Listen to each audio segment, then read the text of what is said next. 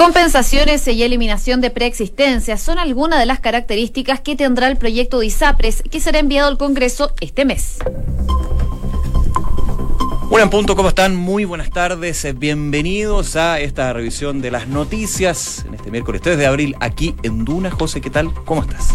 Muy bien, Nico, ¿y tú cómo estás? Bien, a ver, eh, hay harta información a muchos temas desde el ámbito legislativo, desde reuniones también en el Palacio de la Moneda que vamos a estar abordando, pero antes Vamos con un clásico ya del programa que es el tiempo, este tiempo cambiante, más otoñal, de hecho, más frío durante las mañanas, también en las noches. Así es, a esta hora en Santiago los termómetros están marcando los 19 grados de temperatura, se acerca de a poquito a los 20, pero todavía falta para que lleguen los 20 grados de temperatura. La máxima pronosticada para hoy, según la Dirección Meteorológica de Chile, es de 25 grados, siempre totalmente despejado. Les cuento rápidamente también que nos dicen Viña del Mar y Valparaíso, donde nos pueden escuchar en el 104.1. Allá hay 15 grados, la máxima ya se alcanzó, son los 15, y se espera nubosidad parcial durante toda la jornada. En Concepción, donde nos pueden sintonizar en el 90.1, hay 14 grados, la máxima podría alcanzar los 17, se espera que esté parcialmente nublado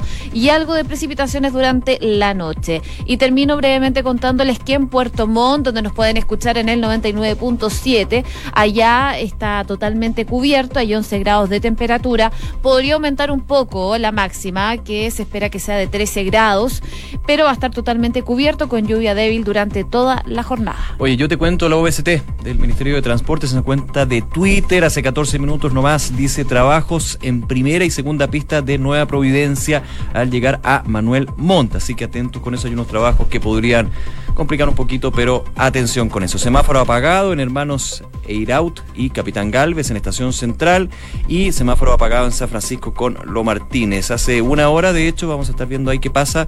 Hablaba el OST de un procedimiento de bomberos en primera en Avenida La al Sur, pasado Bernardo Larraín Cotapos en Lo Arnechea. Así que vamos a estar viendo ahí qué pasó no hoy, hay día, más antecedentes. O el Parque Arauco.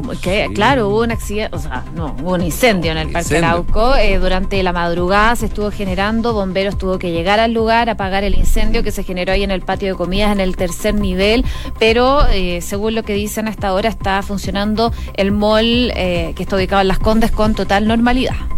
Sí, de hecho habían algunos problemas con los trabajadores que decían que no podían ingresar a, sus locales para poder seguir trabajando normalmente, pero evidentemente con la situación del fuego, de hecho tuvieron que hasta eh, evacuar animales que habían en una tienda ahí en el piso 1, digamos, por debajo de lo que es toda el parte del food garden. Estuvo bien complicada la mañana en ese sector, con calles cortadas. Y me imagino que estuviste con eso al aire. Así es. Así es. Una de la tarde con tres minutos, vamos con los principales titulares de este día miércoles aquí, en Noticias en Duna. El gobierno presentará este mes el plan para reformar el sistema de ISAPRES. El proyecto de ley se da en el marco del anuncio de la mayor alza de precios de las aseguradoras de salud en los últimos ocho años. El Frente Amplio llegó hasta la moneda para sostener una reunión bilateral con el presidente Sebastián Piñera. Desde el bloque reconocen que no existe claridad respecto a cuánto va a durar la reunión ni qué temas serán discutidos, pero que optaron por asistir para mostrar que están abiertos al diálogo.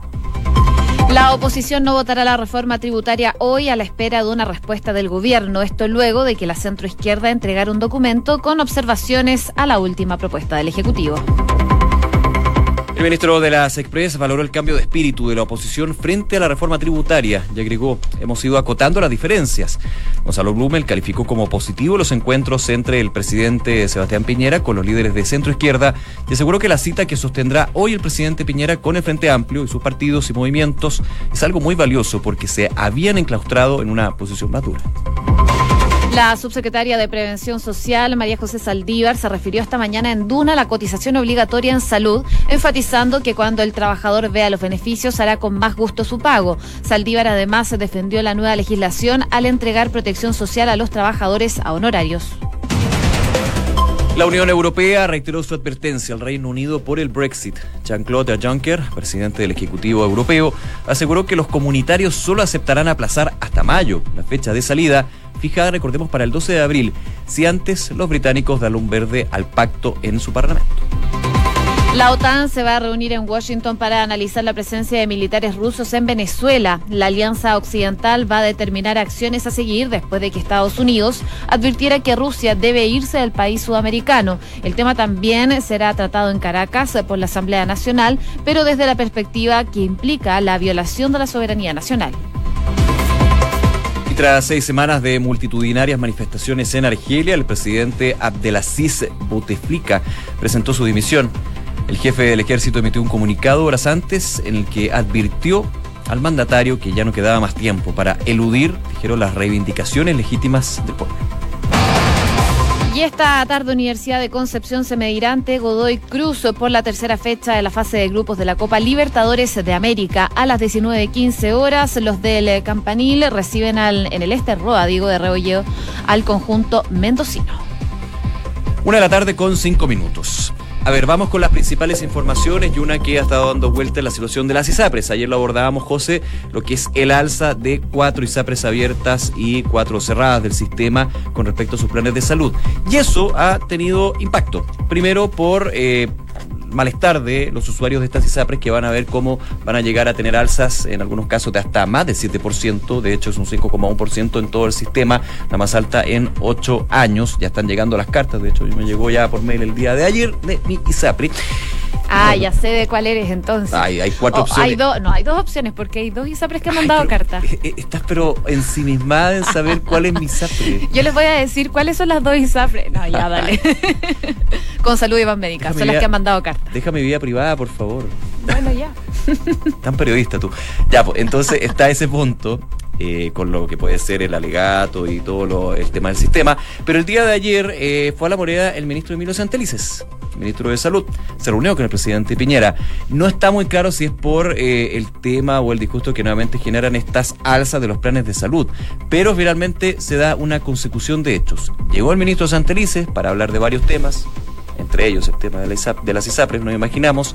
Luego, durante esa reunión, hay un tuit eh, alrededor de las seis y media de la tarde, si no me equivoco, del presidente Piñera, donde anunciaba que en abril va a enviar el gobierno un proyecto de reforma al sistema de ISAPRES. Y luego sale el ministro Emilio Santelices de la reunión entregando esa confirmación y señalando lo que van a ser los elementos. Hoy día en el matinal de TVN, muy buenos días, estuvo el presidente Piñera, donde justamente habló de este proyecto que va a ser ingresado al Congreso durante este mes. Y no solo eso, también le preguntaron si él tenía ISAPRE o FONASA y él dijo que él tenía FONASA. Así entonces, A si muchos les sorprendió, digamos. Sí, claro. le sorprendió que tuviera FONASA, pero bueno, hace, eso es lo que tiene el presidente Sebastián Piñera. Eh, reveló que tiene esta cobertura de salud que es otorgada por el Estado eh, y con lo mismo, con este mismo tema, anunció este proyecto de ley que modifica las ISAPRES, un tema que estuvo conversando ayer con el eh, ministro Santelices. Y según lo que decían en el gobierno, esta reunión que tuvo ayer con el presidente eh, ya estaba agendada hace mucho antes, porque dicen que constantemente está teniendo reuniones sobre este tema. Claro, pero al parecer esta situación que se generó con las ISAPRES aceleró el curso de lo la- que era el proyecto Era ISAPRES. demasiado coincidencia que justamente un tema ciudadano, claro, uno dirá, en el sistema de ISAPRES no, no llega ni el 20% de la población, pero evidentemente es una situación que genera molestia, disgusto y también varios problemas. De hecho, eh, comenzábamos, comentábamos el día de ayer que en una radio el superintendente de salud señaló que entre los argumentos que explicaban el alza en los planes de salud estaban la judicialización. Y ahí nosotros hacíamos el análisis por qué, la por qué si se judicializa un alza unilateral con argumentos que la Corte Suprema dice que no los comprende y no, los, no les da lugar, digamos, porque las costas finalmente las tiene que pues, terminar pagando el usuario que está alegando que le suben el plan. Hay todo un tema evidentemente técnico y distintas posturas, sin eh, demonizar a uno u otro lado, pero eh, habló el presidente Piñera y de hecho entregó algunos detalles de lo que va a ser este eh, plan universal garantizado, ¿ah? que es clave en esta reforma. Recordar que en la primera administración de Sebastián Piñera también se trató de eh, reformar el sistema de eh, ISAPRES. No quedó en nada, quedó entrampado en el Congreso. Ahora la pregunta es, ¿se podrá sacar algo distinto? Bueno, va a haber que ver, pero lo que decía hoy día el presidente Sebastián Piñera era que este proyecto busca terminar con las preexistencias y también con las carencias, lo que de alguna forma va a permitir también una mayor movilidad entre los prestadores privados.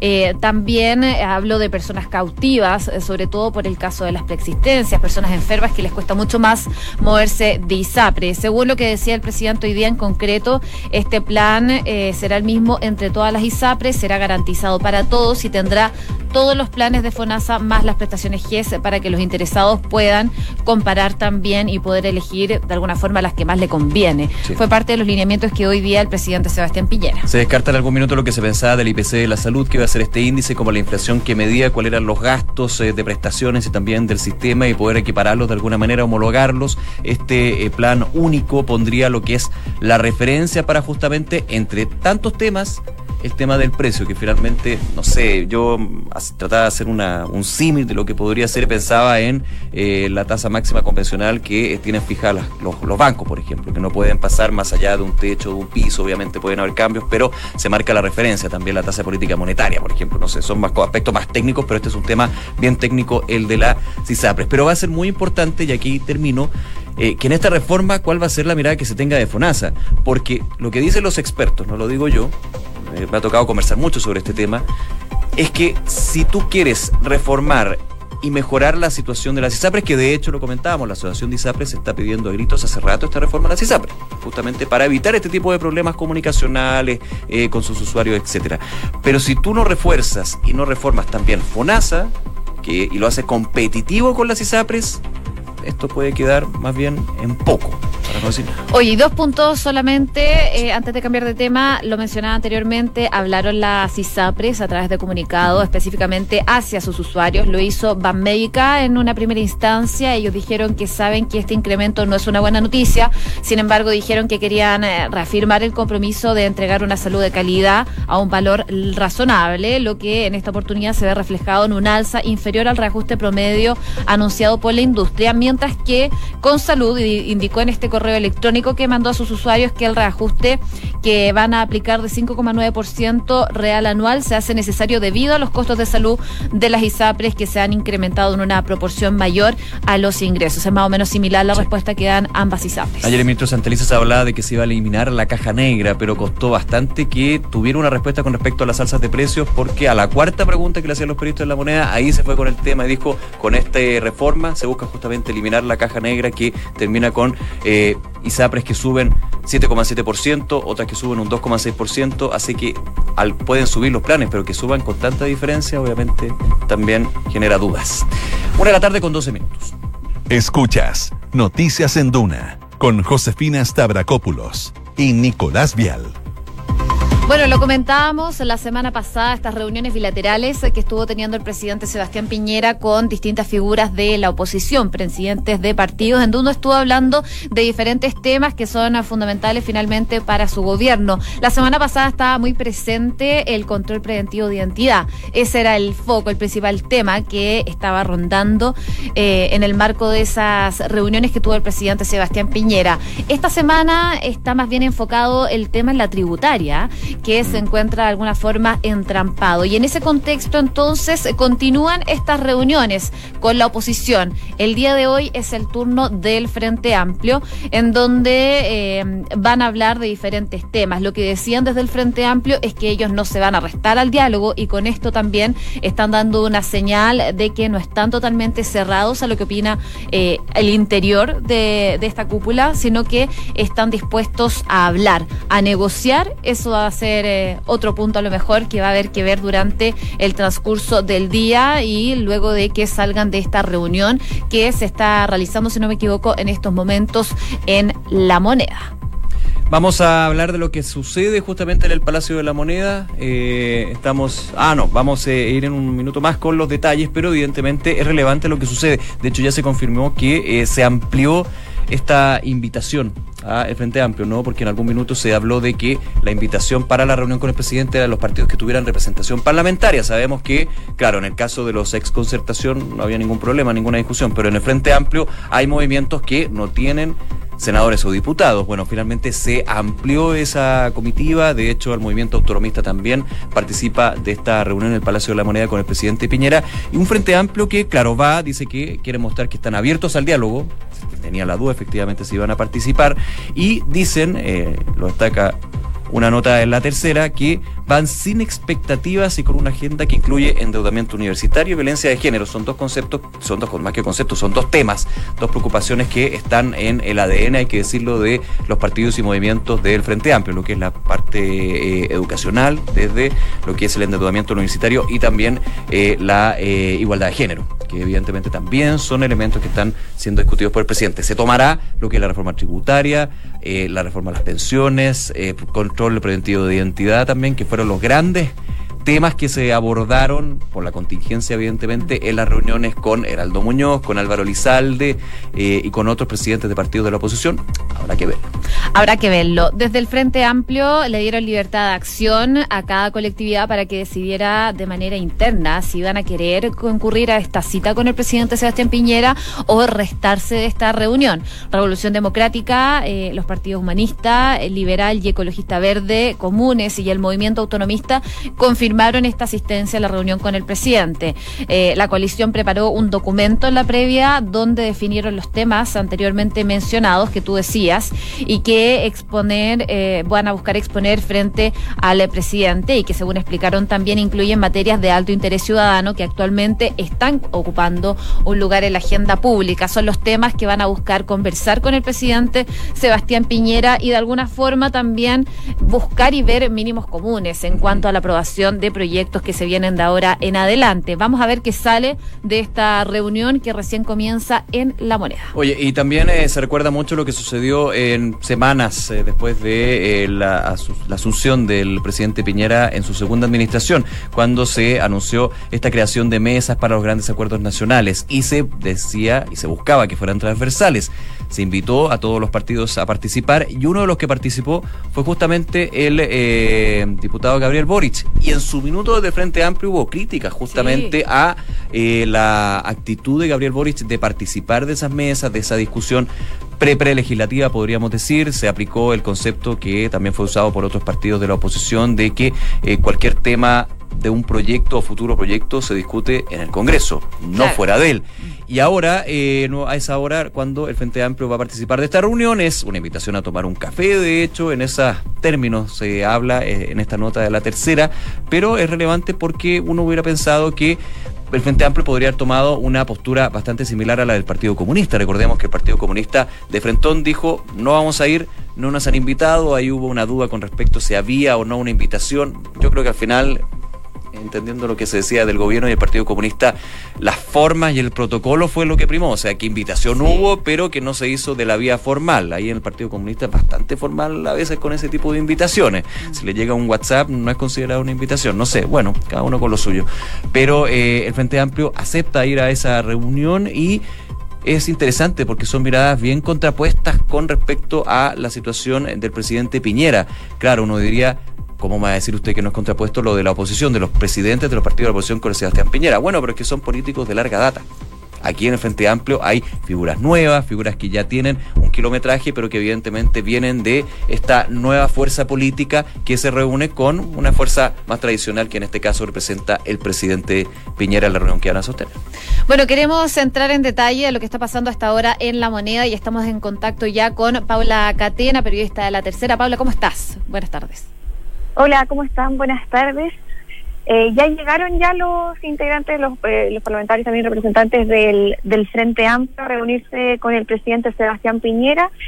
Una reunión con la que el mandatario culmina sus rondas de reuniones que comenzó la semana pasada con eh, los personeros de la oposición. Recordemos que la semana pasada se reunió con la ADC, el PPD, el Partido Socialista y el Partido Radical con sus timoneles para eh, profundizar en el diálogo y ir viendo si destaban estas reformas emblemáticas, entre ellas la tributaria, en donde esperan que se apruebe la idea de legislar. En ese sentido, hoy el presidente, a diferencia de lo que había sido la tónica de la semana pasada, en donde se reunió uno a uno en reuniones bilaterales, ahora el mandatario optó por eh, reunirse con varios integrantes de los partidos del Frente Amplio para encabezar esta reunión. De hecho, ellos a la llegada hicieron un punto de prensa en donde explicaron que le van a entregar una serie de propuestas al presidente Sebastián Piñera. De hecho, ellos elaboraron una minuta eh, con, esta, con, con, lo que va a ser la reunión del gobierno y qué es lo que le van a pedir finalmente en este encuentro al mandatario.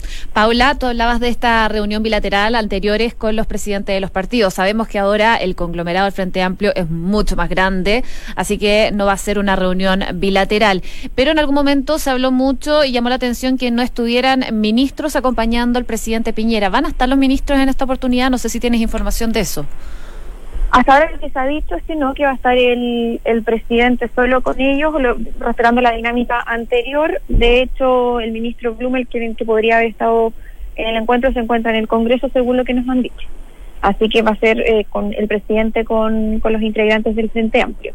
Y hay que ver qué es lo que pasa, porque es de los sectores que, la, que, el, que el gobierno ha dicho que son más duros y que finalmente han obstruido los proyectos de, del gobierno. Si de hecho eh, hoy en la mañana el ministro Blumel destacaba esta reunión el paso de que por lo menos hayan accedido a venir a reunirse con el mandatario. Claro, es bien interesante, Paula, en ese sentido, lo comentábamos hace algunos minutos. Claro, uno diría, eh, ya era complicado que los presidentes de la oposición fueran a una reunión con Sebastián Piñera considerando la eh, complicada agenda legislativa, pero uno decía, bueno, desde los partidos tradicionales siempre ha habido instancias, especialmente en el Congreso, para eh, abrirse al diálogo. Uno decía, era bien difícil que con el referente o el antecedente que puso el Partido Comunista, que dijo que no iba a ir de todas maneras, que si se hablaba, se hablaba en el Congreso, el Frente Amplio tomara una posición distinta, finalmente lo hizo. Así que eh, eh, ha sido bien evaluado, de hecho, desde el gobierno con las palabras, por ejemplo, que entregó el ministro Blumen. Sí, lo toman como una buena señal porque al menos da margen para poder eh, dialogar o plantear que el presidente les le plantee el llamado directo de que, de que lo apoyen en alguna reforma, aunque saben en la interna, en privado del gobierno, saben que tampoco hay mucho margen para que el Frente Amplio apoye su eh, su, sus proyectos. De hecho, lo que se dice es que siempre, si bien siempre van a estar buscando el diálogo, finalmente lo dan por descontado y donde buscan los votos siempre a la hora de, de los grandes proyectos es en el Partido Radical, es en la ADC y es ahí donde miran, donde ven margen para poder aprobar las reformas. O sea, yo creo que esto es más bien, como se dice coloquialmente, como algo a la bandera, como algo más protocolar. Más simbólico porque finalmente se hace, para los votos se hace el cálculo eh, legislativo y también las miradas totalmente contrapuestas que no va a poder cambiar. Exacto, y un poco también lo que hablábamos la semana pasada cuando fueron las primeras reuniones, de que finalmente es para entregar una señal más bien a la opinión pública de que ellos están haciendo todo lo posible para abrir las puertas al diálogo y finalmente si la oposición rechaza, bueno, que vean ellos, los costes los pagan. Bien, más, bien eso, Paula eso del tema. Catena, vamos a estar muy atentos entonces a lo que vaya pasando y las reacciones que vengan después del Frente Amplio tras esta reunión con el presidente Piñera. Muchas gracias eh, por este contacto telefónico desde la moneda. Estén muy bien, buenas tardes. Chao Paula, gracias, buenas tardes. Una de la tarde con 22 minutos. Escuchas Noticias en Duna con Josefina Stavrakopoulos y Nicolás Vial.